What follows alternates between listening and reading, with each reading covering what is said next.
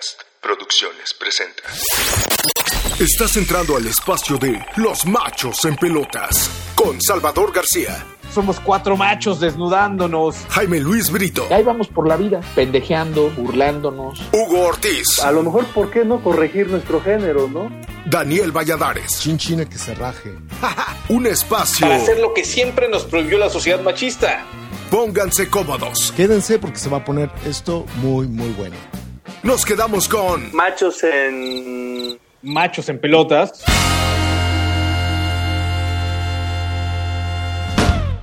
Un saludo afectuoso a quienes nos acompañan en Machos en Pelotas. Soy Salvador García y les doy la bienvenida a este proyecto que busca hacer una reflexión en carne propia sobre el machismo.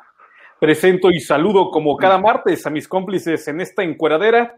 Jaime Luis Brito, psicólogo, periodista y académico. ¿Qué tal, Jaime? ¿Qué tal, mi querido Chava? ¿Cómo estás? Muy buenas noches. Eh, gracias por acompañarnos a las personas que nos están viendo esta noche. Eh, estamos ahí medio cambiando las escenografías. De pronto tenemos algunas broncas con la iluminación. Justo lo que estoy ajustando. Pero bueno, ya todo, lo iremos ajustando a lo largo de esta transmisión. Y bueno, pues esta noche estaremos platicando de este tema. Gracias por acompañarnos. Y bueno, pues hay que darle paso la presentación de mis otros compañeros. Perfecto, Jaime. Daniel Valladares, músico, director y actor de doblaje. ¿Cómo estás, Daniel? Hola, ¿cómo están? Buenas noches, bienvenidos. Pues estamos aquí con todo el gusto, con todas las ganas de encuerarnos. Entonces preparen ahí eh, la botanita, el vinito. Salud, bienvenidos. Perfecto. Y hoy sí les tenemos una gran sorpresa. Hugo Ortiz, artista plástico que está haciendo su debut en, en el programa porque la vez pasada era solamente una imagen que se perdía. Hugo, ¿cómo estás? Eh, eh, bien, buenas noches a todos. Eh, bienvenidos y comenzamos. Perfecto, pues como ya lo adelantamos, eh, con el título Eres mía, los siguientes 45 minutos hablaremos sobre los celos, esas actitudes irracionales que se presentan ante la posibilidad de que una persona a la que amamos enfoque su atención en otro individuo que no soy yo. Por eso nos preguntamos, ¿hasta dónde los celos nos afectan en nuestra vida diaria? ¿Hasta dónde los celos pueden terminar con nuestras relaciones afectivas? ¿Hasta dónde los celos son la semilla de gran parte de las acciones violentas que provocamos los hombres? Y en esta encuadradera abundaremos sobre estos comportamientos que si bien son naturales en todas las personas, hasta dónde su mal manejo puede afectar gravemente nuestro nivel de vida. Hugo, ¿qué nos puedes decir de los celos que al parecer tienes un máster en el tema? No seas mamón. Efectiva- Efectivamente, Aparte te Chava. toca hablar todo el programa, güey, porque Sí, no hablaste el sí, otro. La vez pasada, me lo voy a aventar yo todo hoy. Este, efectivamente, Chava, pues eh, los celos yo creo que son naturales por la raíz en donde radica pues, es el miedo, no hay, no vienen de otro lado. Y para los que no escucharon lo que dije del programa anterior, en pocas palabras había resumido que mi vida eh, en la adolescencia y un poquito después también había sido la resumía en una persona súper tóxica. Eh, y eh, efectivamente a mí los celos en lo personal han sido un tema que me ha, que, me, que he trabajado desde hace muchísimos años. Eh, cuando me di cuenta de la, que la necesidad, esta necesidad de violencia y control hacia terceros y explícitamente hacia una pareja empieza a meterme en conflictos internos pues que no me gustaban, ¿no? Estos conflictos internos me llevaron a un infierno, eh, lo- los cuales medianamente los pude resolver con terapias. Afortunadamente siempre he sido muy observador y muy preguntón. Pienso que esas dos cualidades mías me llevaron a observarme, eh, pero de los ojos hacia adentro y preguntarme por qué hago lo que hago. Eh, las respuestas no llegan, obviamente, enseguida, tardan bastantes años en llegar, pero llegan. Eh, y llegan en forma de aceptación. A mí me llegaron así. Cuando yo acepté que era una persona, una bestia, el 90% de mis problemas empezaron a resolverse. Es, Y hoy en día tal vez sigo mm, con un 10% de esa bestia, sin embargo ahora tengo muchas herramientas para no ser secuestrado por esas emociones de ira y miedo. Eh, también pienso que eh, volverse un observador de situaciones que se generan entre tus relaciones te vuelve, te vuelve una persona que se puede comunicar de una forma más asertiva, porque antes de suponer preguntas y no das oportunidad a tu mente a que genere historias que no están ancladas a la realidad, obviamente. Eh, también me da también creo que da muchísima claridad y apertura a privilegiar esta parte del, diálogo. Al final de cuentas, pues la palabra es súper poderosa. Y porque además es sano expresar lo que nos gusta y lo que no nos gusta, y lo que quiero y lo que no quiero, sin controlar ni, violentar a nadie, ¿no? Entonces, eh, eso es lo que pienso y pues adelante. Muy bien, Hugo. Bueno, después nos tienes que regalar alguna anécdota de, porque eso mismo, tienes el máster, tiene que, tiene que decirnos algo, ¿no? La verdad, yo, la verdad, yo, yo, ahorita que escuchaba a Hugo, yo dije, no mames, para esto contrató el internet. O sea, cuéntanos algo, cabrón, no nos digas esas mamadas de que, ay, es que yo y no sé qué. No, no me chingues. Va, por la segunda ronda, va por la segunda ronda. Cuéntanos. la segunda ronda. Va por la segunda ronda, dice que está comentando. Jaime, ¿qué onda? Cuéntanos. ¿Qué onda con los celos? Que también tú nos decías el programa pasado que traías ese temita ahí atorado, ¿no? Pues mira, yo he llegado a la conclusión de los ojos para afuera, como dirían. Yo he llegado a la conclusión de que porque lo más, lo más, este, el lugar común de cuando uno habla de celos, pues es, es que es inseguridad, es que no sé qué. Yo lo que, por mi experiencia, los, los celos son eh, el miedo, que es distinto a la inseguridad, el miedo al abandono. Tengo un tema ahí que vengo arrastrando desde la infancia, que tiene que ver justamente con, el, con un tema de abandono. Eh, me viví, me viví abandonado, digamos, este, aunque no fui un niño abandonado, pero viví eh, cuando era niño situaciones que, me dejaron marcado este, por un tema de abandono. Entonces, lo que experimento cuando tengo una relación es que la persona con la que estoy me va a abandonar.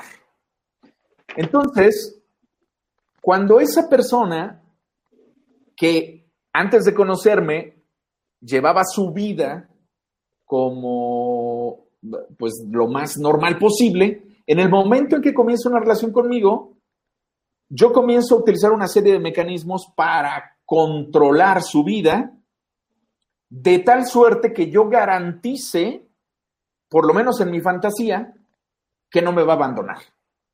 Y esos mecanismos de control son bien cabrones porque son de buena onda, ¿eh? No, no es, no, no soy un, bueno, probablemente hay gente que piensa que soy un hijo de la chingada, este, y es probable que sí lo sea, eh, pero no son mecanismos de una violencia al inicio explícita de control son mecanismos más de, no, yo te llevo, yo te acompaño, yo, yo voy por ti, etcétera, etcétera.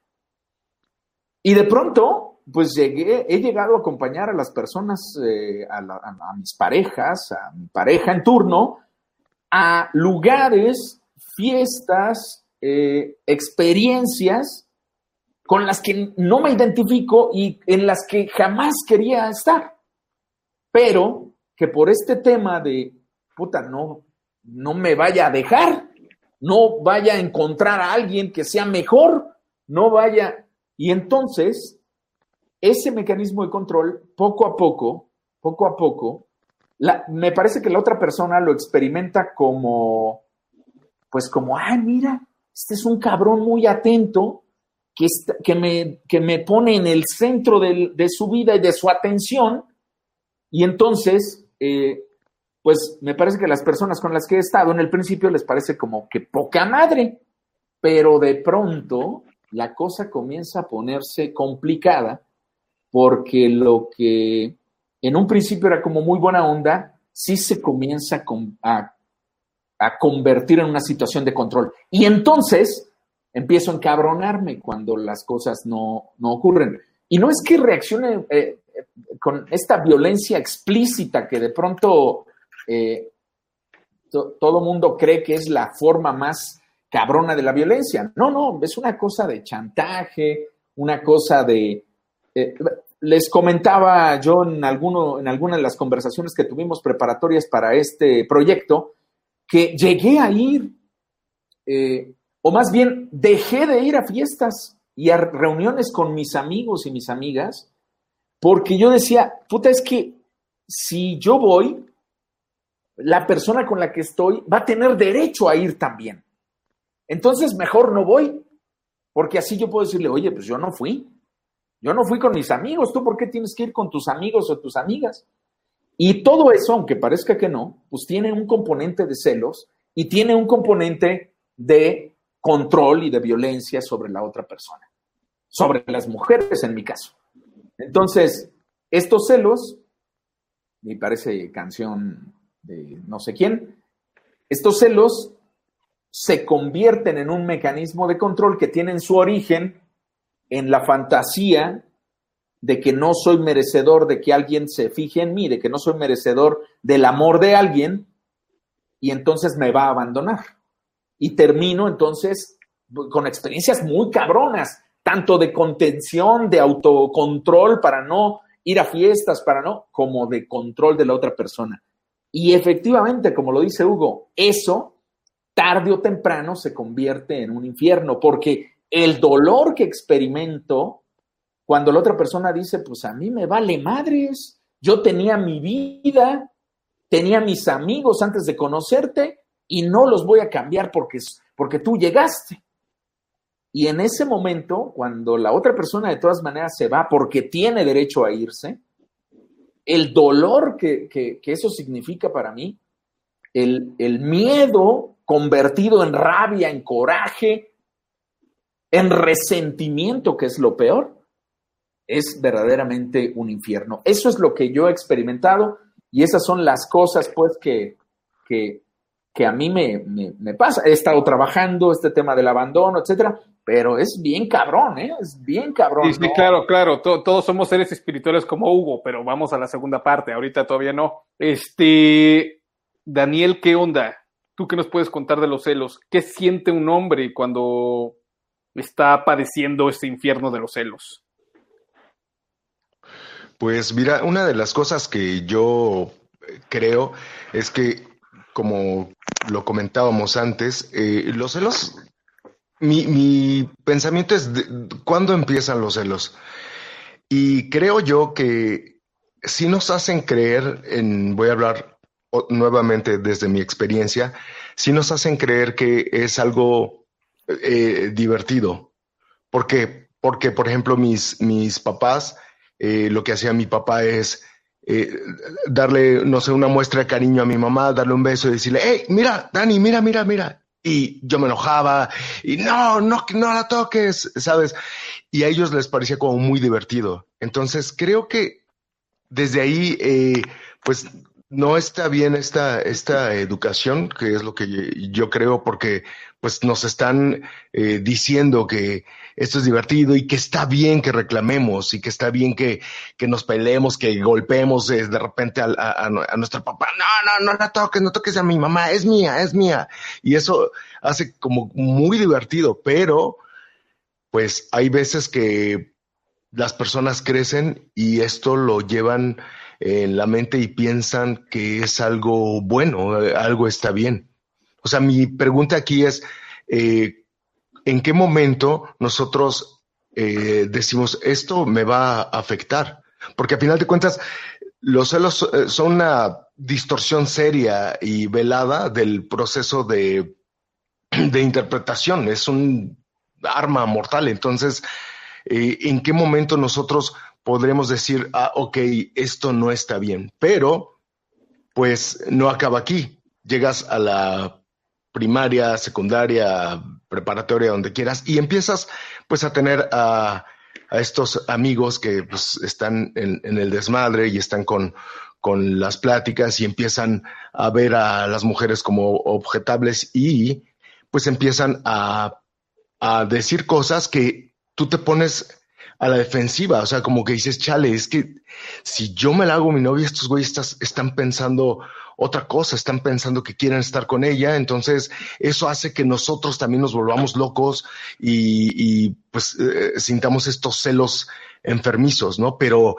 yo creo que es mucho de lo que estos eh, hombres nos dicen, estos güeyes, estos amigos empiezan a comentar y estas cosas son cosas que te van enfermando y que en mi caso hacen como que te vuelvas loco, que no quieres que, que tu novia le hable a este güey porque ya sabes cómo piensa, no quieres que siquiera le sonría y esos son celos y pues tristemente se convierte en esta parte de, no, a ver, tú eres mía y no puedes eh, hablarle a fulanito de menganito y eso pues obviamente pues está mal.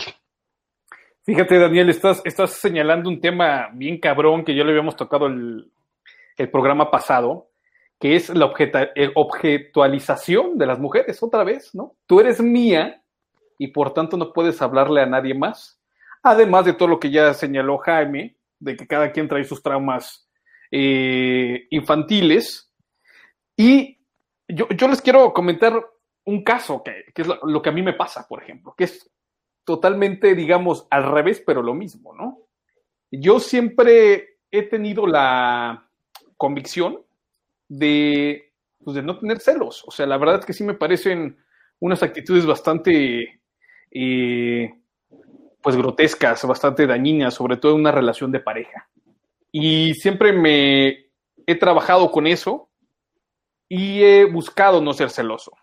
Sin embargo, y esa es la, la cuestión, como yo en mi cabeza me he comprado la idea de que soy un güey bien wannabe, que no hay problema con los celos, cuando siento celos, no reclamo, no grito, no violento a, a, la persona con la que esté, pero lo callo.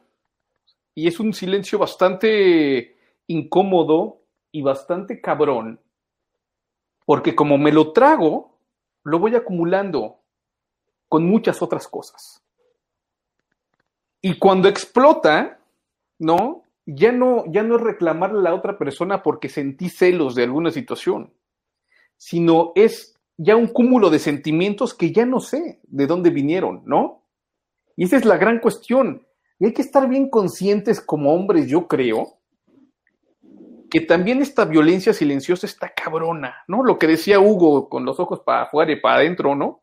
Y creo que mucho, y bueno, lo que han dicho Daniel y Jaime también, es nues- nuestra incapacidad de poder hablar eso que sentimos, que a final de cuentas es algo que te quema por dentro, cabrón, no sabes de qué va y lo vas disfrazando de varias cosas, ¿no? En el caso de Jaime, pues lo disfrazas de, este, de buena onda, de caballero, de galán. En el caso, en el caso de Daniel, pues en, eh, en la cuestión de la posesión, ¿no? En mi caso del buena onda, que nunca siente celos y no hay pedo, hay que ser libres. Pero el asunto es eso, que no enfrentamos esta mamada porque creo que quedaríamos muy desnudos. Porque tú sabes que a final de cuentas esos sentimientos son absurdos. Creo que por ahí va el asunto. Hugo, ¿qué piensas? ¿Ya nos vas a decir algo más o no? Hay que aprovechar el internet, cabrón, que al rato se te lo cortan. Mamón, güey. Pues, a final de cuentas, yo creo que eh, de alguna manera las parejas, ¿no? Yo no tengo hijos, pero las personas que tienen hijos me lo han comentado también. eh, se vuelven maestros, ¿no? En estas, en estas, eh, para aprender en general, ¿no? Y en especial la, la, pareja, ¿no? Decían, de- dicen los budistas que nunca te pelees con tu maestro, que hay que aprender a, a discutir. Este, a mí de cuando llegué a esta relación eh, seria, donde me di cuenta que estaba en un infierno terrible, eh, esta, esta, forma de expresar la, la, violencia que yo traía, el, el, control, pues ya no, ya no pude sacarla con ella, ¿no? O sea, ya no, pues yo decía, pues modo que la madre, ¿no? O sea, ya no pude, ya, ya no, y ahí fue donde se complicó en realidad la cosa, ¿no? Porque eh, ya no solo sentía celos, ¿no? Ni inseguridad, o sea, sentía frustración, después sentía abandono y bueno, me fui en picada, ¿no? Pero a final de cuentas también pienso que pues eres joven, ¿no? O sea, eres joven y pues, eh, bueno, la, esta relación con esta chica terminó, después vino otra, como a la cuarta o quinta relación, me di cuenta que seguía, que seguía en lo mismo, ¿no? O sea, que no, no, no había cambiado absolutamente nada. Seguía los mismos patrones de comportamiento, eh, la violencia se empezó a, a generar, a generar, perdón, eh, desde otra manera, como dice Dani, ¿no? O sea, ya con los amigos, ¿no? O sea, ¿por qué le hablas a él y por qué él te habla por teléfono? Y este, aunque tu amigo sea gay, este, no quiero que hables con él, ¿no? O sea, se empezó a, a, generar ya de otra manera y, y este, pues esa chica, pues yo creo que tenía la autoestima bastante elevada y pues me dejó. Después empecé a andar con otra y era lo mismo, y era lo mismo, y era lo mismo, y lo mismo, hasta que entendí que el problema era yo, ¿no? O sea, entendí que el problema era yo. Eh, como les decía, las, las, las terapias me ayudaron medianamente, pero no es hasta que lo aceptas en realidad. O sea, los celos, hasta que no aceptas que eres así, es cuando empieces realmente a ver las soluciones a, a, tu problema. No, no, como te digo, no voy a decir que no soy celoso ahora, por supuesto, pero pues tengo más herramientas, ¿no? Ahora, pues, o sea, siento celos y lo digo, o, o pregunto, ¿no? Pregunto, oye, ¿por qué esto? ¿Por qué eh, esto me hace sentir así? ¿Esto no me gusta? ¿Esto no lo quiero? ¿No? Pero no desde una manera de control, ¿no? Sino desde una manera eh, de, de, no meterme en conflicto con, conmigo mismo, ¿no? Y, y, el resto, y el resto de las, de las relaciones, pues ha sido así, ¿no? Ha sido creciendo, ¿no? También eh, te digo que las parejas son buenas, buenos maestros porque, pues como dice Jaime, o sea, sacas, o sea, toda la oscuridad que traes, ¿no? O sea, toda esta sombra terrible que traes y, y, y, pues no te puedes hacer pendejo ante eso, ¿no? O sea, como, como decíamos la vez pasada en el otro programa, o sea, si hay algo que te mete en conflicto, algo, eso no eres tú, o sea, naturalmente tú no eres esa persona, ¿no? Y no puedes hacer, no puedes hacer caso omiso a eso, porque si tú no lo resuelves en determinado tiempo, pues vas a llegar a ser un, un cabrón de 60, 70 años que siga celando a su mujer, ¿no? O sea, eh, a eso me refiero con infierno. ¿no? Y no es de que se resuelvan las cosas de un día a otro. Pues si te llevó años aprender esa conducta, pues también te va a llevar años corregirla y hay que estar consciente de eso, ¿no? Pienso que uno se debe sanar todos los días, todos, todos, todos los días, ¿no? Y, la, y si la cagas, ok, o sea, disculpa, te perdonas y le sigues, cabrón, así es esto, ¿no? El gran, ese es un gran error también que nos mete la sociedad, que creen que eh, te intentan educar donde encontrar un interruptor y que la vida te corra en automático. No mames, pues la vida no es así, ¿no? O sea, ¿para qué llegar a esa edad y ver que la vida te pasó a un lado? Pues evidentemente no te diste cuenta de lo que se trató la vida. Entonces, Oye, Hugo, y tú hablas sí. de, de, la comunicación, cabrón, lo que se conoce como comunicación efectiva, ¿no? Asertiva. Es asertiva, preguntar, asertiva. pero también escuchar, ¿no? Ah, no, claro, es ida y vuelta, sí, pero ojo, si la otra persona no está como en tu canal, se jode la cosa, ¿eh? Así tú puedes ser lo más asertivo posible, así tú puedas expresar claramente lo, la, la, emoción que sientes en ese momento o tratar de gestionarla. Si la otra persona no está en ese canal, no funciona, ¿eh? Jaime, ¿tú cómo has, cómo Oye, has pero bajado una- esto de los... mira, mira, creo, que, creo que Daniel quería decir algo y yo también quiero hacer también una acotación a lo que decía Hugo. Va, Daniel. Ah, Jaime, por favor, tú primero. Yo, es que hace rato Hugo decía, pues es que yo estaba y no sé qué, ya no sabía, y ni modo que la madre, ¿verdad? El problema es que si hay quien las madrea. O Pues sea, sí. ese es el tema. O sea, a mí me gustaría saber, Hugo, o sea, sí, ni modo que la madre, pero pues, ¿qué te daba? O sea, ¿qué sentías que, que- que tenías que madrearla? Pues eso, o sea, frustra- frustración, este, odio, ¿no? No sabía ni por qué sentía odio, ¿no? Ya después vinieron esta, esta emoción que tú dices que es horrible, esta sensación de abandono, ¿no? Y esta inseguridad de que, puta, me va a dejar, cabrón. Miedo, cabrón. Se llama Miedo, me, miedo, me va a dejar, abandono, o sea, y esa cosa es una tormenta terrible en la cabeza, ¿no? Hasta que no, hasta que no te das cuenta que es tuyo eso, ¿no? Entonces, pues está de la chingada vivir así. Dani. Claro. Oye, eh, rápido, retomando también lo que dijo Hugo.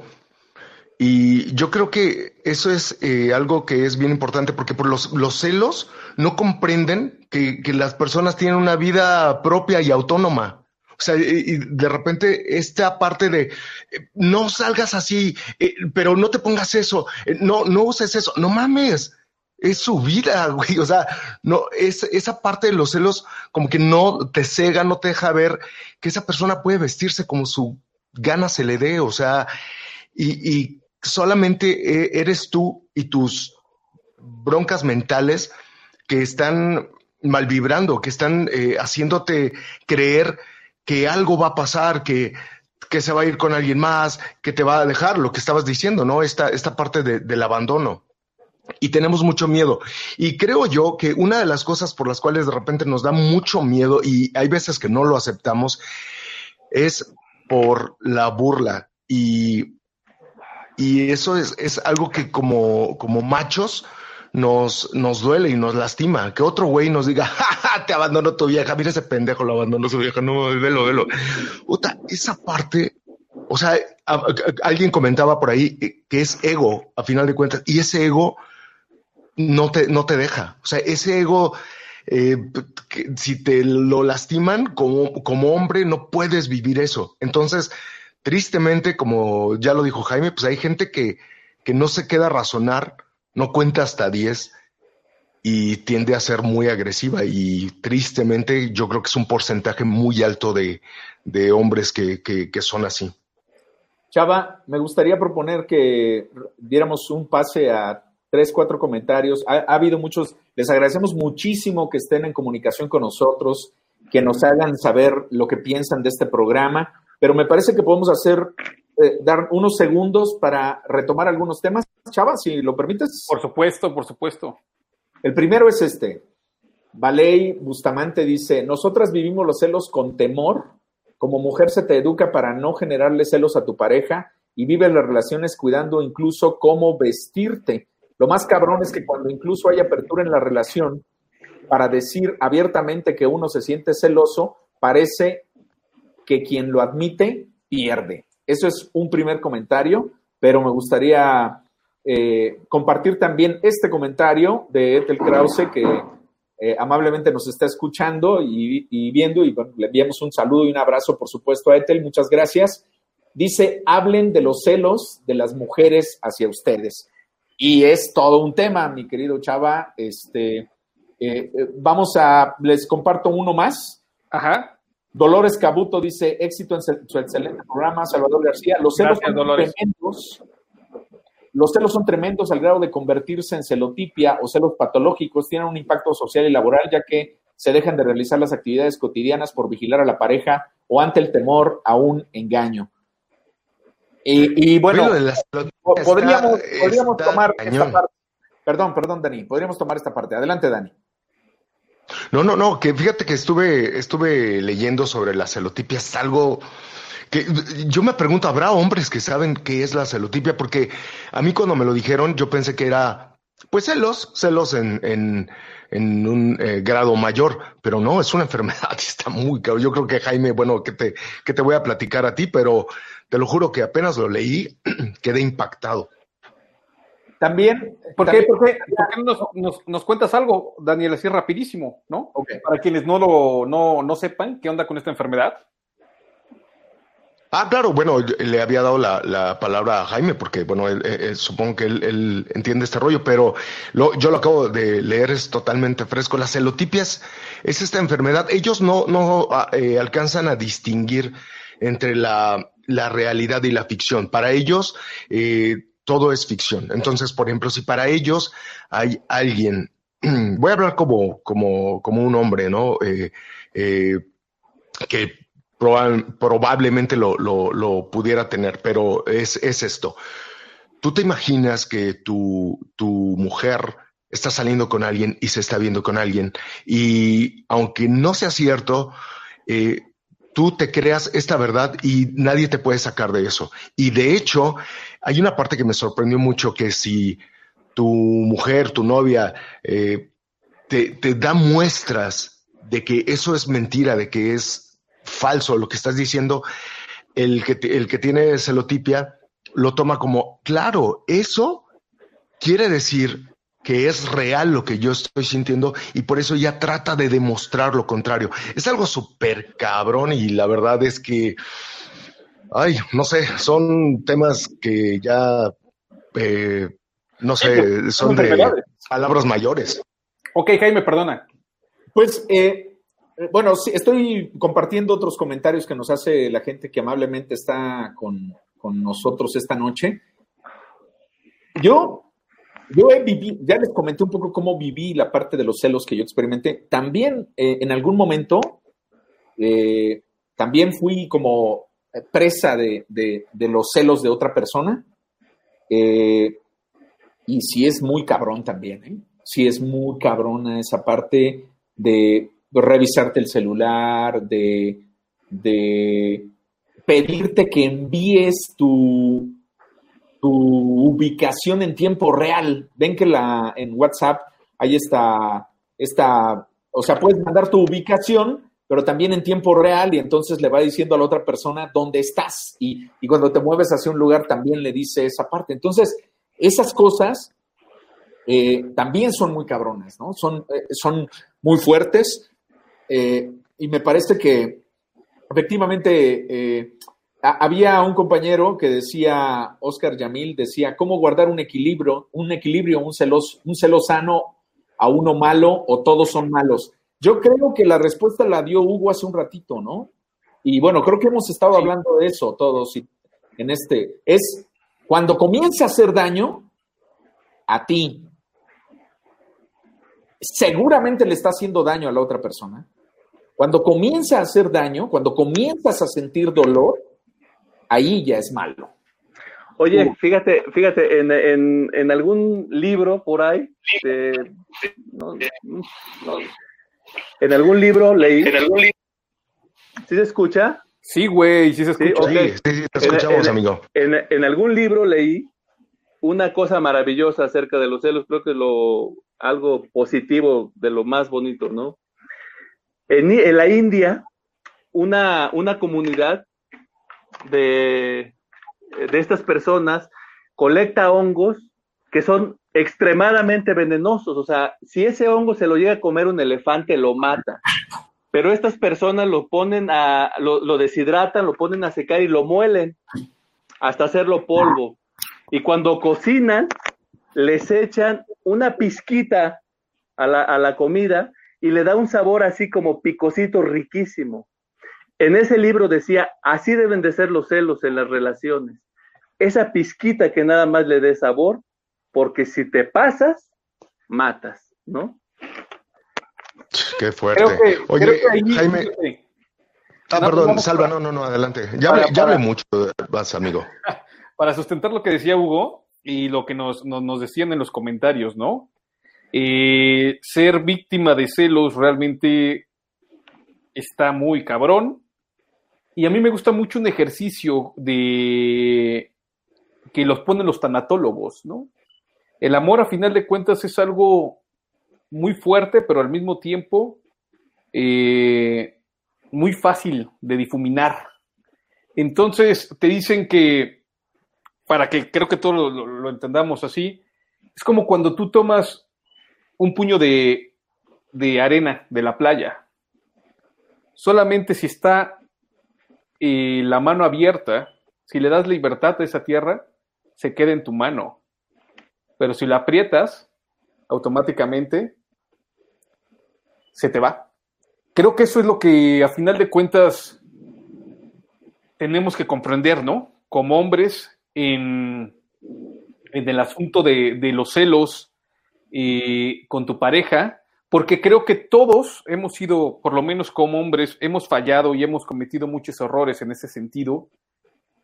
Y lo más complicado es que también hemos, cuando sufrimos, sabemos de lo que es esta cuestión. Y es un infierno, pues que mata las relaciones, a final de cuentas. O sea, las relaciones de pareja en gran parte va por ahí, por estos conflictos que nunca se han solucionado, porque vienes cargando una maleta que no te pertenece, ¿no? Es realmente eh, sorprendente y, y cabrón. Claro. Sí, claro. Retomo. Oye, rápido, ¿puedo- retomo- voy a retomar rapidísimo. Ah, perdón, Jaime, tú, tú, tú. Muestra un comentario. Beatriz Elena Lobo Sí. dice: ¿Qué tal los celos del éxito de tu pareja? Gracias, Beatriz Elena Lobo, por este comentario. Vamos a tener un programa en esta temporada para hablar de eso. Exacto. Porque no, es- no estoy seguro que sean celos.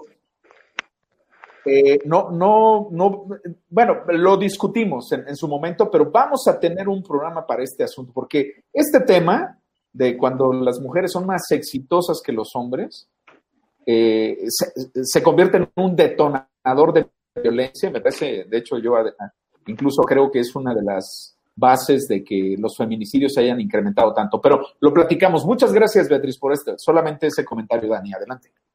Sí, yo eh, rápido también interactuando con un comentario que puso ahí Sofía Danesi sobre, eh, ella decía, ¿y qué tal que con nos- no- nuestros celos los espantamos? Pues la verdad es que eh, sí, eh, suele pasar.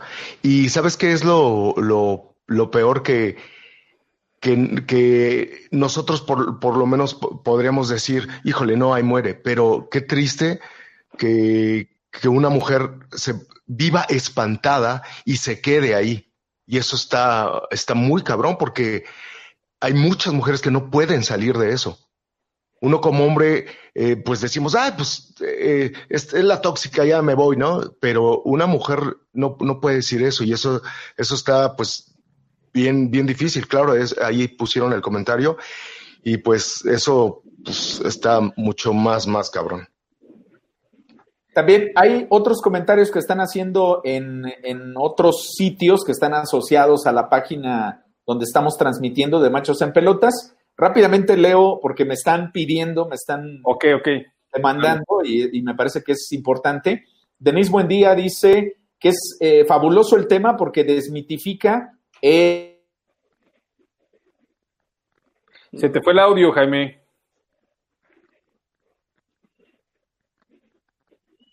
Creo que se le fue al, al- mi querido Jaime. A ver, vamos a esperar que se recupere.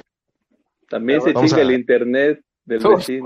por qué, por qué no aprovechamos de la semana pasada y todos contratando internet nuestro, güey? Sí, ya sé. No, A ver, ya se, fue, bueno, se le fue el audio. en el chat, güey, y yo lo leo. Sí, también podrías ponerlo ahí en el chat, pero mira, mira podremos este podemos por lo menos ver otra otra eh, otra Otro otro, comentario, comentario. aquí de Marcela. Totalmente de acuerdo, Jaime Luis Brito es muchas veces el detonante de violencia simbólicas, psicológicas y sexuales. ¿Qué opinas de esto, mi querido Salva?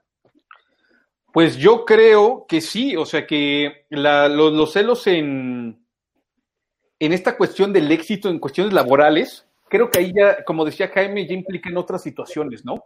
Que también tiene que ver con lo que eh, tocamos la, la semana pasada, de esta manera de ver el éxito que es muy machista, de ser el mejor, de ser el chingón, de ser el que más gana dinero en la relación.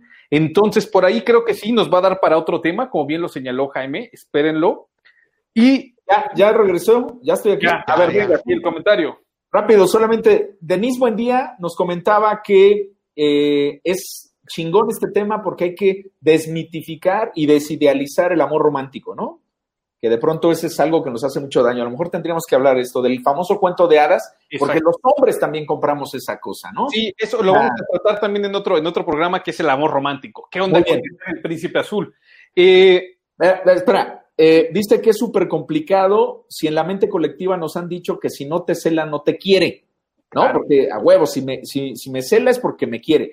Y también le mando un abrazo con mucho cariño a Gabriel Rivas, que también está, que además eh, le mando un abrazo doble porque sé que tuvo un contratiempo ahí, que tiene que estar ahorita acostado descansando, nos está viendo. Dice que está chingón el programa, es un tema muy interesante que tiene que ver con una realidad que ya no se puede tratar como, ya no se puede tratar como un problema particular, sino como un problema social.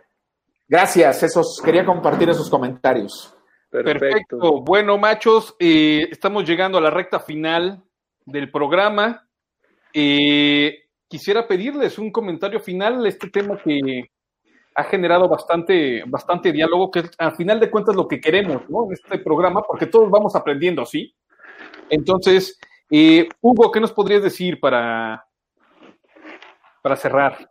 Pues Y, pero, eh, Creo que vamos a tener que hacer otro, otro, una segunda parte, porque esto no Sí, es segunda- seguramente, no, esto da para, Venga, para Hugo. chingo, ¿no? De cada uno, de hecho, yo creo.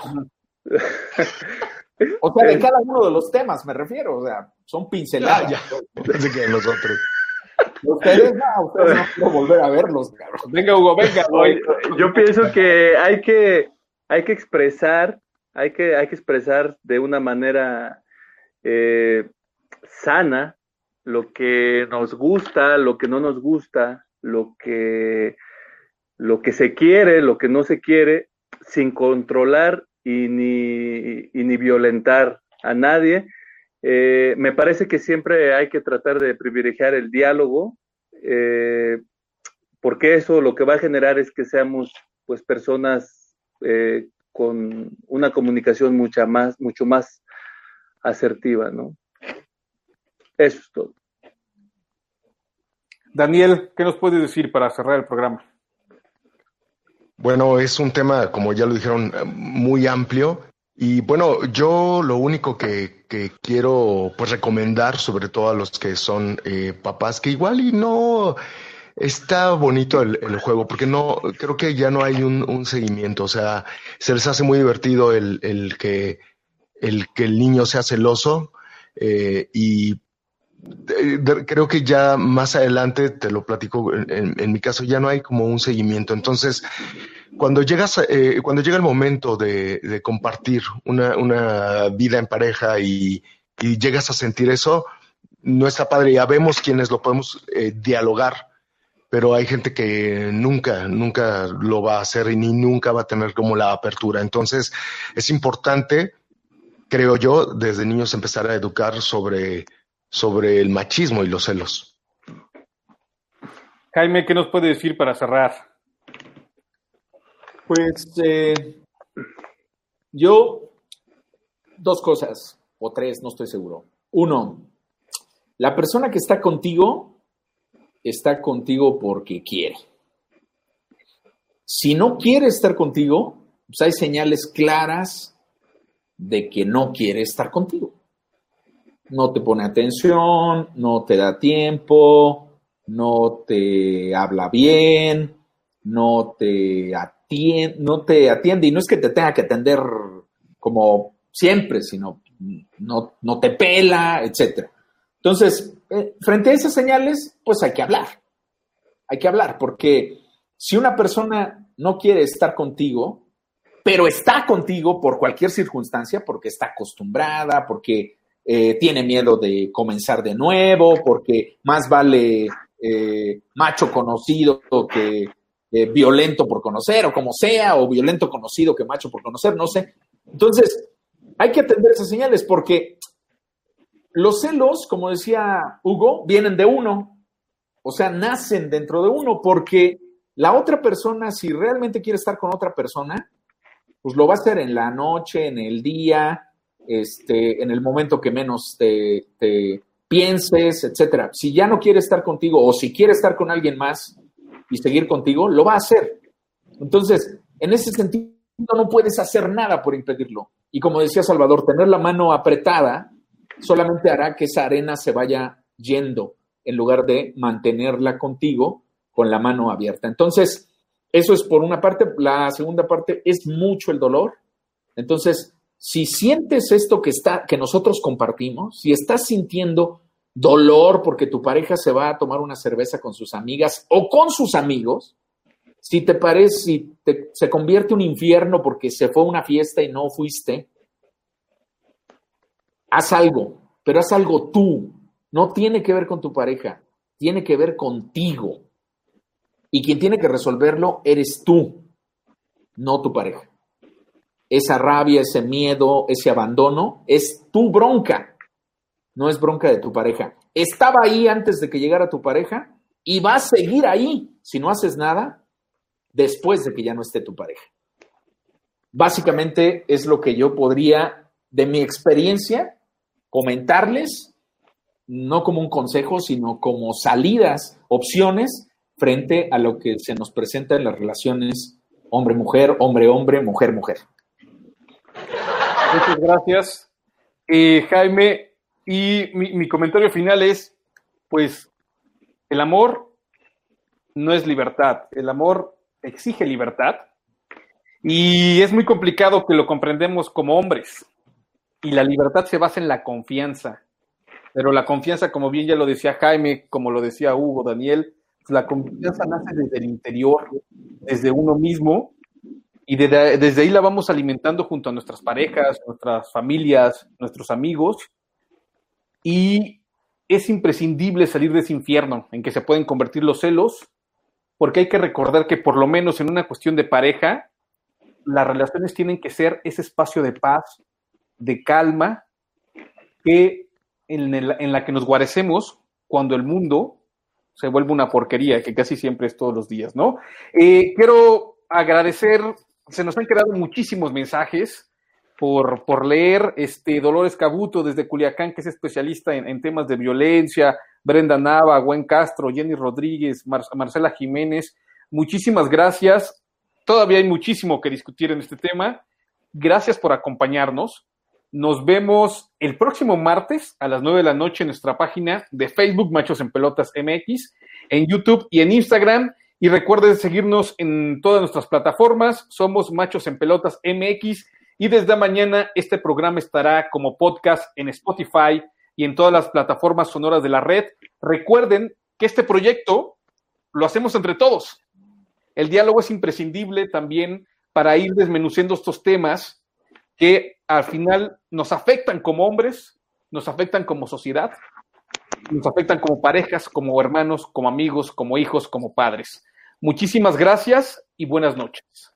Buenas noches. Buenas, Buenas noches, noches. a todos.